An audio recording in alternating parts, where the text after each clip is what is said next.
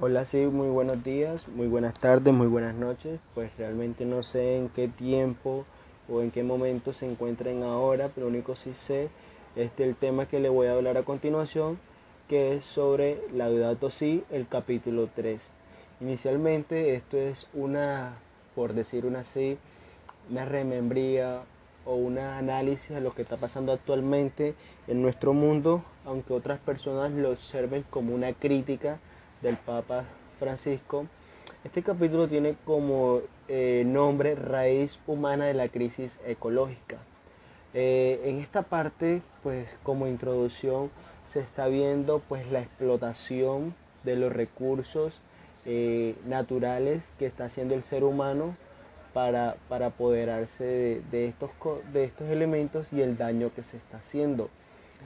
para esto se desarrollan unos elementos que son eh, la tecnología, la creatividad y el poder, donde supuestamente estas nuevas tecnologías, estas nuevas formas de generar ciencia o generar ciertos beneficios a la humanidad le están costando a, la humanidad y al planeta Tierra ciertos, cierto daño inminente a pesar de todo ese poder solamente lo adquieren pocas personas. Eh, entonces no sería algo idóneo, ideal, que sea representado para la humanidad. Es decir, que no es algo que sea para el beneficio de la humanidad, sino de algunas personas. Y que no es para todos, sino solamente una parte. El poder de la nueva ciencia representa, primero, que lo tengan pocos, supuestamente es un progreso, pero la realidad nos muestra otra cosa, que es, adquisición económica solamente para algunos seres, para algunas personas. Claro, el crecimiento tecnológico se va dando, pero ¿qué pasa con la responsabilidad? ¿Qué pasa con los valores? ¿Qué pasa con la conciencia de estas personas que desarrollan este tipo de, de cosas? Está la ética sólida, la cultura y la espiritualidad. Ninguno de estos componentes se están valorando el momento de hacerlo porque se está afectando y se está deteriorando nuestro planeta con cada uno de estos factores. A su vez, eh, se desenlaza algo que es un paradigma tecnocrático, que es el progreso científico que se da, lo que se inventa. A su vez, lleva o conlleva un desarrollo tecnológico que nos da un crecimiento económico y un bienestar a, las, a nuestra sociedad. Pero hay que ser sincero, esto es totalmente falso, porque todo este proceso, todo este ciclo solamente le beneficia a pocas personas, no a toda la humanidad. ¿Qué pasa? Que adaptamos los límites, los recursos, los gastamos, eh, no lo estamos gastando, no lo estamos haciendo uso proporcional y se están acabando como lo podemos observar en algunas, en algunas partes de este mundo. Eh, eh, claro, esto beneficia, esta implementación beneficia mucho a los economistas, eh, a, los, grupos empresarios, pero ¿qué pasa? El origen de muchas dificultades de este mundo actualmente se están basando o se están surgiendo a través de este paradigma. El planeta está siendo comprimido, está siendo comprimido y estas cosas no son neutras, no son neutras, solamente un grupo mayoritario es el que tiene poder, mientras que el resto de la sociedad, el resto del mundo, no poseemos con eso. Hay que cambiar, claro, hay que cambiar las cosas, en que este tipo de desarrollos tecnológicos todos podamos usarlo, pero claramente donde se pueda hacer uso razonable de los elementos, de los recursos naturales. La lógica cristiana no puede dejar arrastrada por este tipo de cosas, donde realmente lo importante es crecer, reconocer que todo bienestar tiene que ser para todos los seres humanos, para todas las personas, no para pocos. Ese es el beneficio que realmente nos va a desarrollar como una buena sociedad. ¿Esto que va a generar si no se hace bien consecuencias negativas?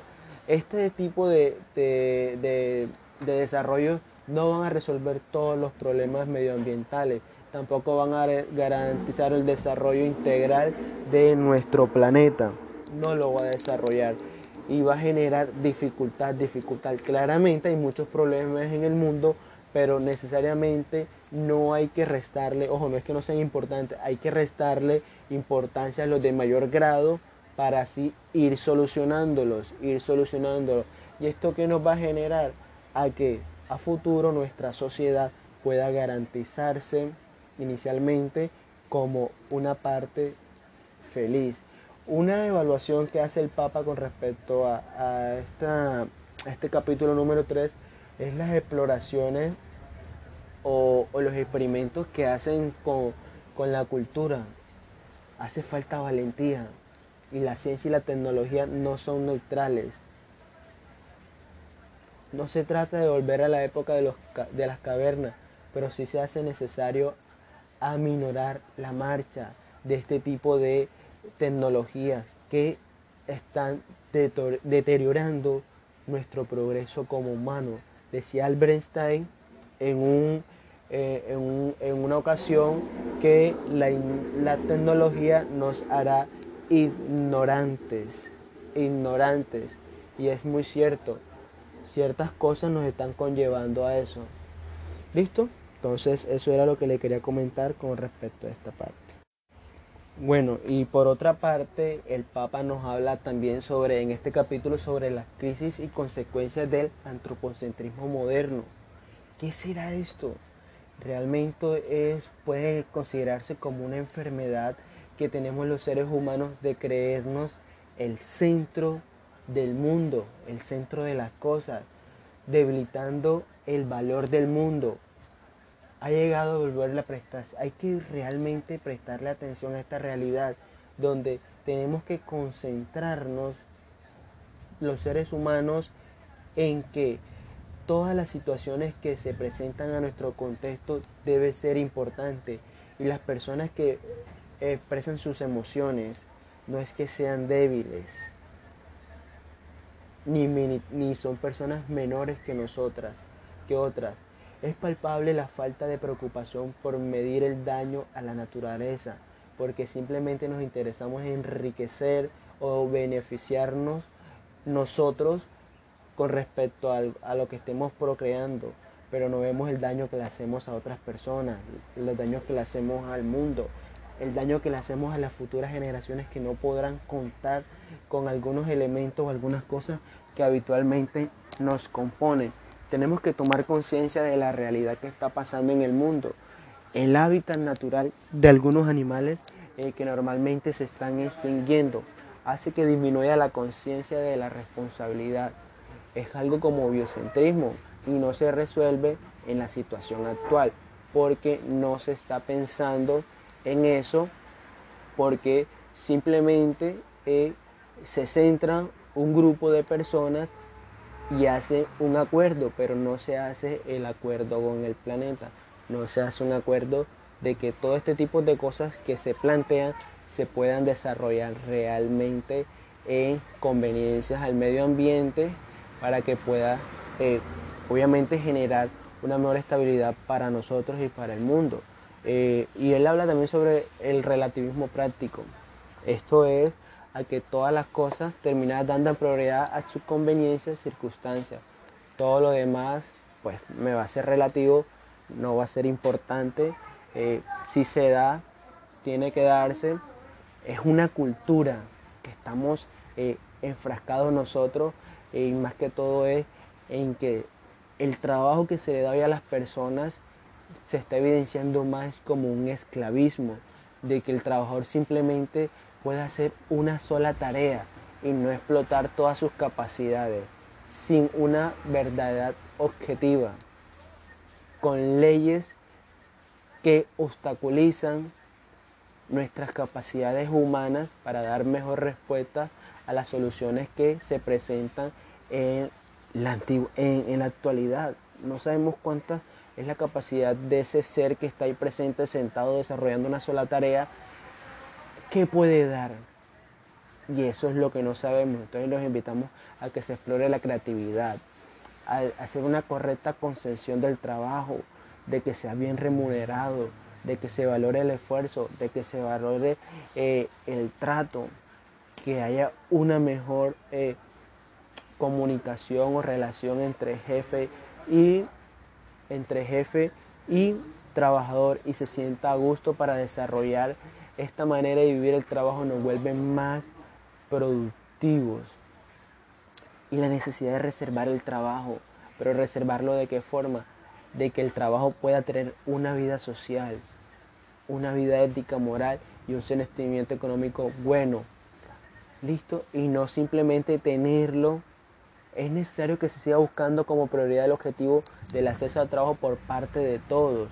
No que se clasifiquen, tú sí, tú no, tú sí, tú no, tú sí, no. Es decir, que tú puedes trabajar porque cumples con estas condiciones, tú no. Claramente hay que tener ciertas preparaciones, pero hemos visto que eh, la humanidad se dañará a sí misma, el trabajo es una necesidad. ¿Cómo así? Porque está elaborando estas ciencias que normalmente nos hará nosotros mismos, eh, por decirlo así, innecesarios al momento de desarrollar las tareas porque máquinas estarán haciendo esta labor claramente, es decir, que va a reducir la población de trabajadores. La acción del ser humano puede volverse contra sí mismo, es decir, estamos creando cosas que realmente a futuro nos van a desplazar de esos lugares eh, laborales. Entonces, es un negocio, un mal negocio, estamos ideando bien las cosas la economía mundial favorece a las grandes empresas y deja a los lados pequeños los pequeños productores. Esa es la realidad. Esa es la realidad que vivimos eh, en, este, en esta actualidad, en este mundo. Y bueno, él también habla sobre algo sobre la innovación biológica. Él, manifiesta eh, como algo, una, algo pensante sobre los experimentos que hacen sobre la genética de los animales en límites razonables que supuestamente contribuyen a cuidar y a salvarlos, pero realmente no saben el daño y el sufrimiento que está sufriendo ese animalito. Ese ser, igual que nosotros, pasaría lo mismo. Organizar genéticamente o modificarlo, no, él no dice que sea bueno o sea malo en sí mismo, sino que los riesgos pueden venir de su aplicación inadecuada como lo hemos visto anteriormente, muchas cosas que se han propagado por la mala exploración o la mala activación de las cosas. Listo, entonces él nos invita a eso, a ser razonables, a que realmente generemos cosas que, sean naturales, que dejemos que la naturaleza cumpla su curso y no tratemos de, empoderarnos o de, o de regirnos sobre ella ya ella tiene un papel importante y algunos movimientos que defienden la integridad del medio ambiente e ignoran esto, las personas. El valor del ser humano va más allá del grado de su desarrollo, sino va más allá de su grado de desarrollo porque simplemente tiene que convivir, cuidar, reproducir y mantener este medio ambiente. Y simplemente no lo estamos haciendo. Entonces espero que le haya gustado este pequeño, este pequeño abreboca del Laudato Si sobre el capítulo 3. Realmente este tema es extenso, es maravilloso, nos da a conocer eh, desde muchos puntos de vista eh, la parte de inconsciencia y la parte de conciencia que tienen algunas personas sobre este tipo de, de problemas macro que estamos presentando a los seres humanos y que si no somos capaces de reinventar lo que hacemos, simplemente nuestras futuras generaciones van a sufrir con estas consecuencias. Listo, entonces fue un gusto. Eh, me despido. Mi nombre es Brian Cruz Castillos y nos veremos en una próxima ocasión. Bye.